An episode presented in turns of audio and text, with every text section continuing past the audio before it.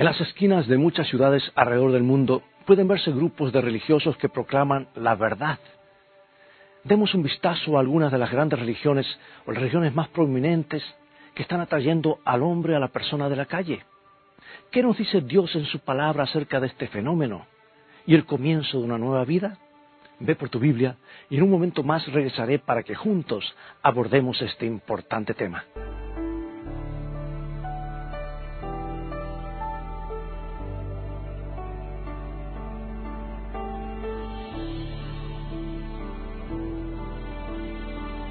El Islam, la más joven de las cuatro grandes religiones, venera a Alá y Mahoma es su fundador. El gran grito de batalla del mundo musulmán es, hay un solo Dios, Alá, y Mahoma es su profeta. Nacido en el 570 después de Cristo en la ciudad de la Meca, Mahoma dijo que el ángel Gabriel se le apareció en visión y le dictó las palabras del Corán, la máxima autoridad de los musulmanes. Y desde hace unos siglos a esta parte los musulmanes no han tenido mayor gozo que en peregrinar a la Meca, el lugar de nacimiento de su fundador, con excepción obviamente de morir en, defensa del Islam. Mahoma murió a los 61 años y su tumba en Medina está fuertemente custodiada a las 24 horas.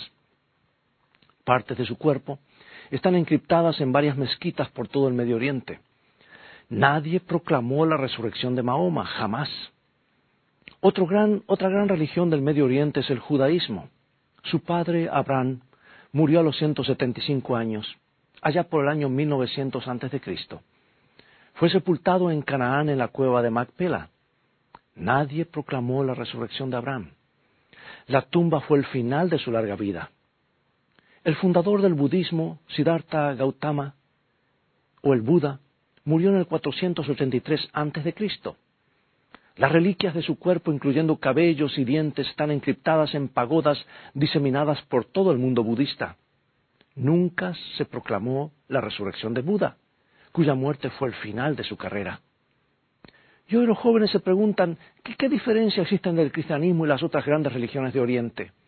Todos han tenido grandes maestros, todos estimulan a sus adherentes para que sean buenas personas, ¿Por qué los cristianos sostienen que su fundador Jesucristo es superior a los fundadores de otras religiones?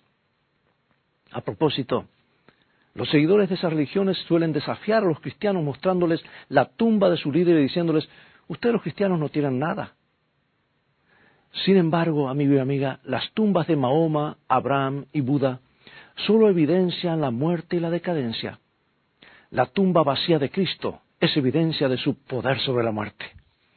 El ángel Gabriel le dijo a las mujeres, Lucas 24, 5 y 6, ¿por qué buscáis entre los muertos al que vive? No está aquí, sino que ha resucitado. No, no hay una sola cripta en el mundo que contenga una parte del cuerpo de Cristo. El sello romano no pudo retenerlo en la tumba, ni montañas de piedra hubieran podido retenerlo. La diferencia, amigos, entre el cristianismo y todas las demás religiones es una tumba vacía. Solo los cristianos proclaman la resurrección de su fundador. Oh, amigo y amiga, una religión que no tiene una tumba vacía y un rey que viene no es suficiente. No satisface las necesidades humanas. Porque como ves, si no hay una tumba vacía y un rey que viene, los habitantes de la tierra están destinados al olvido. Ese es el mensaje del apóstol Pablo cuando proclamó y dijo lo que está en 1 Corintios capítulo 15, versículos 14 en adelante. Y si Cristo no resucitó, vana es entonces nuestra predicación, vana es también vuestra fe. Y si Cristo no resucitó, vuestra fe es vana, aún estáis en vuestros pecados. Entonces también los que durmieron en Cristo perecieron. Cuando los dirigentes religiosos judíos le pidieron a Jesús que le diera una señal de su divinidad, una prueba de que Él era quien decía ser, el Hijo de Dios les dijo que su resurrección sería la única señal y afianzó su autoridad en su resurrección. En su estilo singular, Jesús anunció su muerte y resurrección cuando dijo, destruid este templo y en tres días lo levantaré. Y pensando que Jesús se refería al, al, templo, los judíos se burlaron de él diciendo, en cuarenta y seis años fue edificado este templo y tú en tres días lo levantarás y se equivocaron de medio a medio. Jesús no estaba hablando de ladrillos y piedras, sino del templo de su cuerpo. El milagro de la resurrección fue lo que autenticó las pretensiones de ser el divino Mesías. Y después de su resurrección, los discípulos recordaron esta conversación acerca del templo en San Juan capítulo 2 versículo 22. Por tanto, cuando Jesús resucitó de entre los muertos, sus discípulos se acordaron que había dicho esto y creyeron la escritura y la palabra que Jesús había dicho. ¿Sabes que hubo muchos testigos, muchos otros testigos en la resurrección de Cristo? Su resurrección está bien documentada. Por lo menos 500 testigos en el Nuevo Testamento vieron, hablaron, caminaron o comieron con Él después de su resurrección. Hasta los ángeles dieron testimonio de que Cristo se había levantado. Descorramos la cortina del tiempo y revivamos las últimas horas del fin de semana de la crucifixión. Tres cuerpos heridos cuelgan de sus cruces en la colina del Calvario. Los cielos han oscurecido. Los relámpagos atraviesan el cielo. El suelo tiembla y el velo del templo se abre de arriba abajo en tanto que Jesús clama triunfante, consumado es. Más tarde Pilato consintió al pedido de José de Arimatea y de Nicodemo para sepultar el cuerpo de Jesús antes de la puesta del sol del viernes. Y entonces el libro de Mateo nos da algunos detalles interesantes de los acontecimientos que ocurrieron aquel sábado. El jefe de los sacerdotes y escribas recordó la predicción de Jesús de levantarse al tercer día. Entonces fueron hasta Pilato con una solicitud y está registrada en San Mateo 27, 63 en adelante, diciendo, Señor, nos acordamos que aquel engañador dijo, viviendo aún, después de tres días resucitaré. Manda pues que se asegure el sepulcro hasta el tercer día, no sea que vengan sus discípulos de noche y lo hurten y digan al pueblo, resucitó de entre los muertos, y será el peor, el postrer error peor que el primero. Y Pilato envió una legión de soldados romanos para que vigilaran la tumba. Pero todos los soldados del mundo no hubieran podido retenerlo dentro de ella. No, para nada. El domingo por la mañana, de acuerdo a San Mateo 28, 2 al 6, hubo un gran terremoto, porque un ángel del Señor, descendiendo del cielo y llegando, removió la piedra y se sentó sobre ella. Su aspecto era como un relámpago y su vestido blanco como la nieve. Y de miedo de él los guardas temblaron y se quedaron como muertos. Mas el ángel respondiendo dijo a las mujeres, no temáis vosotras, porque yo sé que buscáis a Jesús, el que fue crucificado. No está aquí, pues ha resucitado como dijo. Venid, ved el lugar donde fue puesto el Señor. Y más tarde, aquel mismo día, Cristo apareció ante los discípulos y le mostró las heridas en sus manos y en su costado. Y la Biblia dice cuando les hubo dicho esto, le mostró las manos y el costado, y los discípulos se regocijaron viendo al Señor. Cristo se les apareció a muchas personas y en diferentes momentos y lugares. Pablo, un contemporáneo de Cristo, menciona algunos de estos testigos oculares que Jesús, de Jesús después de, su resurrección. Mira lo que dice en 1 Corintios 15, 5 al 8. Apareció a Cefas y después a los doce, después apareció a más de quinientos hermanos a la vez, de los cuales muchos viven aún y otros ya duermen. Después apareció a Jacobo, después a todos los apóstoles y al último de todos, como un abortivo, me apareció a mí. Sí, estos testigos oculares de la resurrección aportan amplia evidencia de que Cristo vive. Bueno, numerosos historiadores del primer y segundo siglo añaden su testimonio acerca de la resurrección. Josefo, por ejemplo, un historiador judío del primer siglo después de Cristo, escribió este párrafo fascinante en el libro Antigüedades. Por esa época estuvo Jesús, un hombre sabio, si es lícito llamarlo un hombre, porque fue hacedor de obras maravillosas, un maestro de quienes los hombres recibían la verdad con placer. Atrajo así a muchos judíos y también a muchos de los griegos. Este hombre era el Cristo y cuando Pilato lo condenó a la cruz por la impugnación realizada por los principales de entre nosotros, quienes lo habían amado desde el principio no lo abandonaron porque se les apareció con vida en el tercer día, tal como lo habían hablado los divinos profetas, además de miles de otras cosas maravillosas acerca de él. Y aún hoy, la raza de los cristianos, que así se llama en honor a él, no ha perecido. Bueno, piensa un momento en esta declaración de Josefo. Josefo era judío, escribía para agradar a los romanos Y esta historia no le agradaba en absoluto, no la hubiera incluido en sus escritos a menos que fuera verdadera. La resurrección de Cristo, amigos, es la única razón por la que escribió de esta manera. ¿Qué motivó a los discípulos, abatidos por el desaliento y la duda, escondiéndose como lo hicieron con las puertas cerradas, a salir y proclamar con tanto celo y valentía a un Señor que había sido crucificado, que había resucitado y estaba por venir? No lo hubieran hecho con un cuerpo amortajado en la tumba. Solo fue posible con un Cristo resucitado. Pregunto, ¿qué hizo que cientos de miles de mártires cristianos enfrentaran valientemente la muerte en vez de retractarse? La respuesta está inscrita en las tumbas de las catacumbas de Roma. Adiós, hasta que volvamos a vernos. Hasta la mañana. Palabras llenas de esperanza, porque creían en la promesa que les había hecho el Señor resucitado y que está en San Juan capítulo 14, versículo 19. Porque yo vivo, vosotros también viviréis. Sí, la resurrección de Cristo y la resurrección prometida a sus seguidores se convirtió en el corazón del mensaje proclamado por sus seguidores. De hecho, en el día de Pentecostés, Pedro y los discípulos dejaron a la ciudad de Jerusalén en llamas al predicar con valentía al Cristo resucitado. Mira lo que dice Hechos capítulo 2, versículos 22 en adelante. Varones israelitas, oíd estas palabras. Jesús Nazareno, varón aprobado por Dios entre vosotros con las maravillas, prodigios y señales que Dios hizo entre vosotros por medio de él, como vosotros mismos sabéis, al cual Dios levantó suelto los dolores de la muerte, por cuanto era imposible que fuese retenido por ella. A este Jesús resucitó Dios, de lo cual todos nosotros somos testigos. Y anonadada y profundamente conmovida por las palabras inspiradas de Pedro, la multitud respondió, varones hermanos, ¿qué haremos? Y Pedro le dijo lo que está en Hechos 2.38 arrepentíos y bautícese cada uno de vosotros en el nombre de Jesucristo para perdón de los pecados y recibiréis el Espíritu Santo.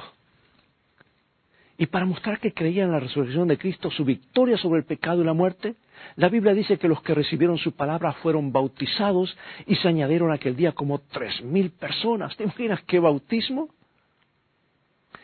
El apóstol Pablo mostró el verdadero significado del bautismo al compararlo con la muerte, la sepultura y la resurrección de Cristo. Y aquí está en Romanos capítulo 6 versículos 3 y 4 y nos dice lo siguiente. ¿O no sabéis que los que hemos sido bautizados en Cristo Jesús hemos sido bautizados en su muerte? Porque somos sepultados juntamente con Él para muerte por el bautismo, a fin de que como Cristo resucitó de los muertos por la gloria del Padre, así también nosotros andemos en vida nueva. Como ves, para los primeros cristianos el bautismo era una demostración pública de su creencia en la muerte, la sepultura y la resurrección de Cristo. Jesús había lavado sus pecados. Esto es lo que Pablo dijo en Romanos 6:6. Sabiendo esto que nuestro viejo hombre fue crucificado juntamente con él para que el cuerpo del pecado sea destruido a fin de que no sirvamos más al pecado. Pregunto, amigo, amiga, ¿has querido alguna vez sepultar tu pasado? borrar tus errores, borrar la culpa y comenzar de nuevo? Esto es lo que significa el bautismo. Es la forma en la que Dios nos da esa oportunidad. Y cuando el candidato bautismal se arrepiente y confiesa sus pecados, es sumergido bajo el agua, un símbolo de la muerte y la sepultura de la vieja vida de egoísmo y pecado. Entonces, levantado de la tumba líquida a una nueva vida en Cristo, simbolizando la resurrección de nuestro Señor. ¿Qué podría simbolizar con más belleza la muerte al pecado y el comienzo de una nueva vida sino el bautismo por inmersión? Y para la iglesia cristiana el bautismo tuvo su origen con Juan el Bautista, una persona ruda, ardua, que apareció en el desierto de Judea predicando el arrepentimiento con valentía. Todos los caminos conducían al Jordán, donde multitudes se reunían para escucharlo. Y la Biblia dice, y salía a él Jerusalén y toda Judea y toda la provincia de alrededor del Jordán, y eran bautizados por él en el Jordán confesando sus pecados. Y un día después de cerrar la carpintería, la puerta de su carpintería y despedirse de su madre, Jesús también se dirigió al Jordán. Y al verlo Juan lo reconoció y dijo, Él, he aquí el Cordero de Dios que quita el pecado del mundo. Cuando Jesús pidió ser bautizado, Juan se rehusó, diciendo, yo necesito ser bautizado por ti, tú vienes a mí. Pero Jesús insistió, deja ahora, porque así conviene que cumplamos toda justicia. Juan reconoció que Jesús no tenía un pasado de pecado para confesar y que no necesitaba demostrar su fe en su propia resurrección. Pero ¿sabes algo? Jesús quería identificarse con el hombre. Quería dejarnos un ejemplo perfecto de lo que debemos hacer para que lo sigamos. Por eso, cumpliendo con el pedido de Jesús, Juan lo sumergió en el Jordán, porque eso es lo que significa la palabra bautismo, quiere decir sumergir. Y la Biblia dice que después que Jesús fue bautizado, algo hermoso ocurrió en Mateo 3, 16 y 17. Subió luego del agua y los cielos fueron abiertos, y vio al Espíritu de Dios que descendía como paloma y venía sobre él. Y hubo una voz de los cielos que decía, este es mi Hijo amado en quien tengo complacencia.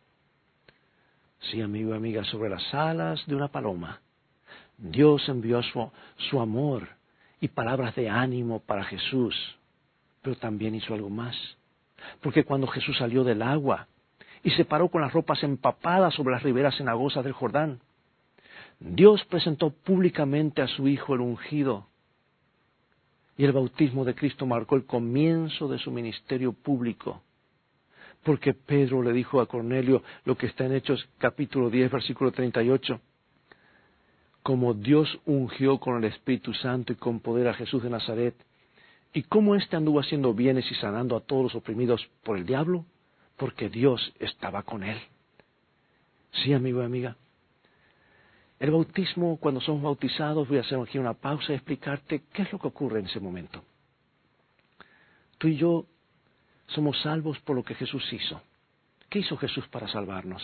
Él murió, fue sepultado y resucitó.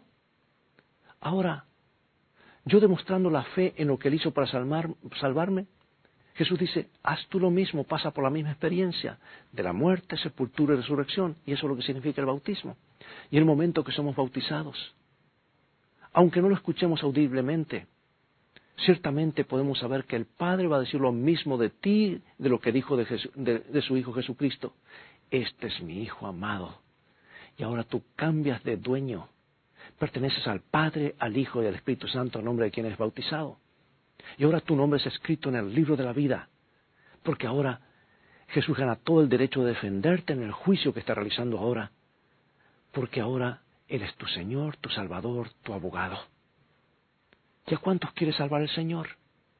A todos, para que todo aquel que en cree no se pierda, mas tenga vida eterna. Ahora, nota la última orden de Jesús en San Mateo capítulo 28, versículos 19 y 20. Dice, por tanto, id y haced discípulos a todas las naciones, bautizándolos en el nombre del Padre y del Hijo y del Espíritu Santo, enseñándoles que guarden todas las cosas que os he mandado. Y aquí que estoy con vosotros todos los días, hasta el fin del mundo. Bueno, puede que te estés preguntando cómo bautizaban los seguidores de Jesús después que Cristo regresó al cielo. No hay duda que siguieron el ejemplo de Jesús, ya que eran sus seguidores. Y Pablo uno de sus seguidores más ardientes, dice que hay un Señor, una fe y un bautismo, dice Hechos, e, Efesios 4:5. Y el único relato detallado de un bautismo después de la cruz se registra en el libro de los Hechos. Un bautismo que realizó Felipe, el evangelista que de paso era un diácono, ¿verdad? Y se registra que estaba bautizando. Felipe caminaba hacia Gaza por un polvoriento camino y vio un funcionario etíope viajando en un carro oficial de la reina de su país. Y cuando el carro se detuvo, Felipe notó que el oficial estaba leyendo el rollo del profeta Isaías. Y el etíope invitó a Felipe a subir al carro y, explicarle el significado de Isaías 53, que anticipaba detalles de la crucifixión del Mesías. La Biblia dice que entonces Felipe, abriendo su boca y comenzando desde esta escritura, le anunció el Evangelio de Jesús. Oh, me imagino que debe haber sido un estudio bíblico espectacular, balanceándose sobre el carro. Y Felipe habló de Jesús, pero evidentemente también le explicó el significado del bautismo, porque la Biblia dice que cuando llegaron a una fuente de agua, el etíope preguntó, mira, Hechos 8, 36 al 38, he aquí, aquí hay agua, ¿qué impide que yo sea bautizado? Y Felipe le dijo, si crees de todo corazón, bien puedes. Y respondiendo dijo, creo que Jesucristo es el Hijo de Dios. y mandó parar el carro y descendieron ambos al agua, Felipe y el eunuco, y le bautizó. O sea que Felipe sumergió al tesorero etíope en el agua de la misma manera en la que Juan había sumergido a Cristo en su bautismo. Y el eunuco estaba ansioso por demostrar que había aceptado a Cristo, al Cristo resucitado. Entonces la Biblia nos cuenta más sobre estos dos viajeros, Hechos 8:39. Cuando subieron del agua, el Espíritu del Señor arrebató a Felipe y siguió gozoso su camino.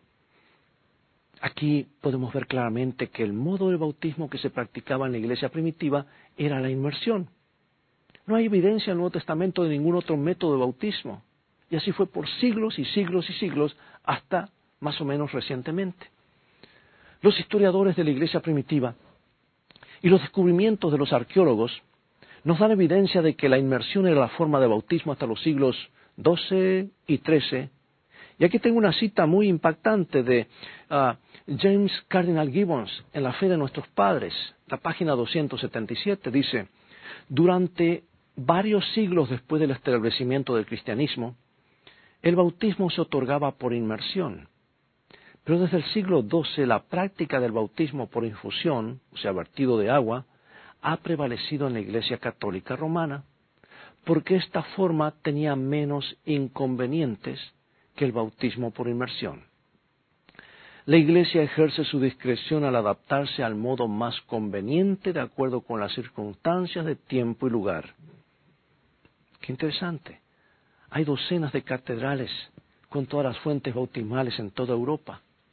En Italia solamente hay 66, cuya construcción fue realizada entre los siglos IV y el siglo XIV.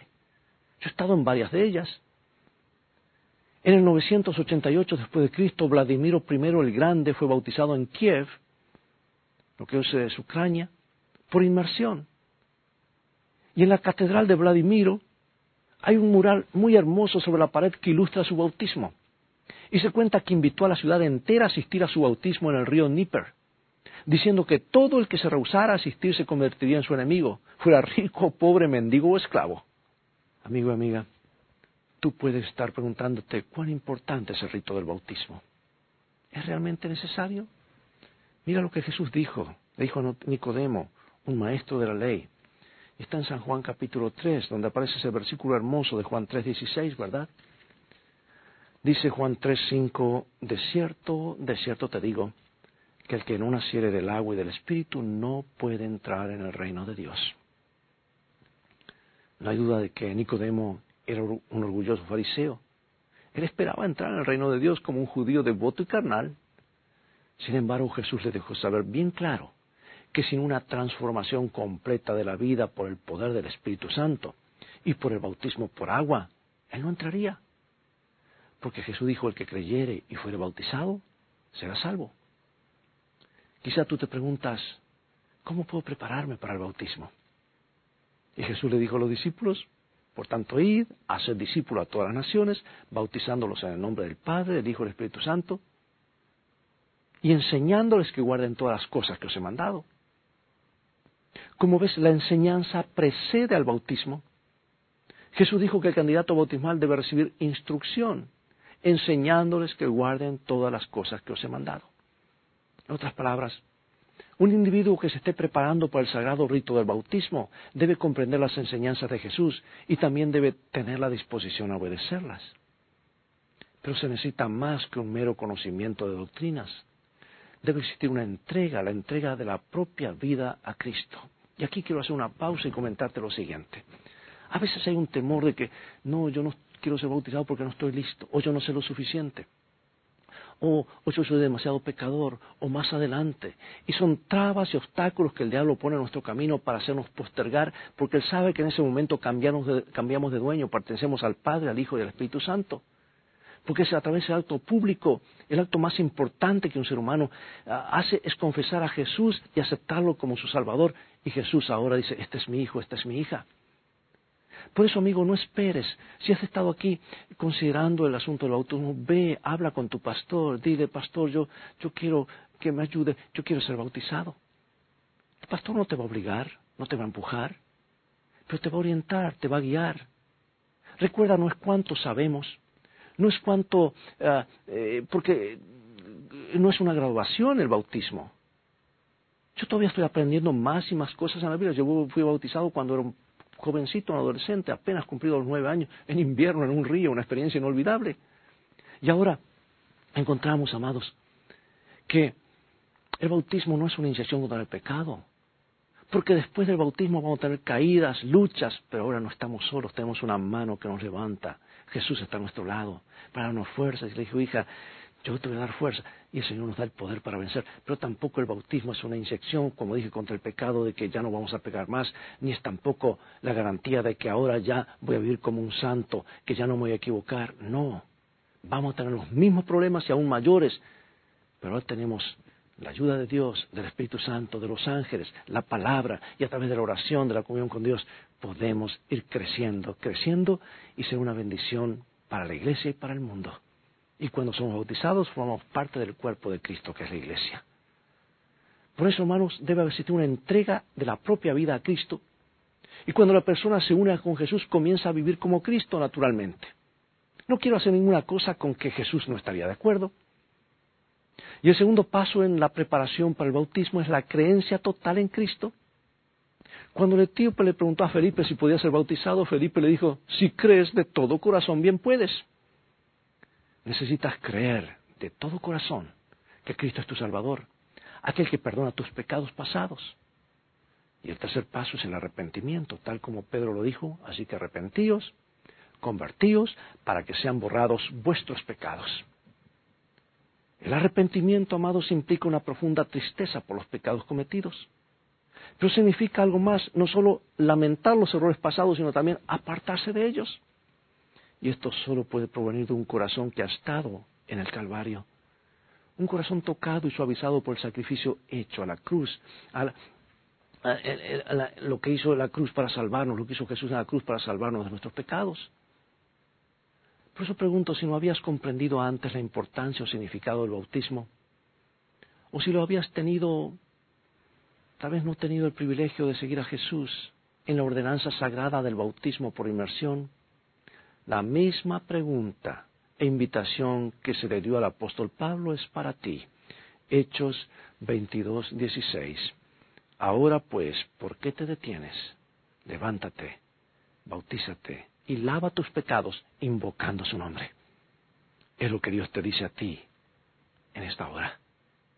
Seguir su consejo es ir en la dirección hacia la vida eterna. Yo quiero orar por ti, para que el Señor aumente tu fe y por nada del mundo dejes de dar este paso que marca el comienzo de una nueva vida, para que tu nombre sea escrito en el libro de la vida y Jesús diga, este es mi hijo, esta es mi hija, acompáñame en oración. Padre nuestro que estás en los cielos, gracias por darnos la oportunidad de nacer de nuevo. Creemos en ti, te amamos y queremos pertenecerte y que nuestro nombre esté en el libro de la vida. En el nombre de Jesús oramos. Amén. Dios te bendiga y te guarde y recuerda, tú vales mucho para Jesús. Él te ama más de lo que puedes imaginar. Y también recuerda que en el viaje de la vida las cosas han de terminar bien si tienes a la Biblia como tu GPS y a Jesús como tu guía. Maranata.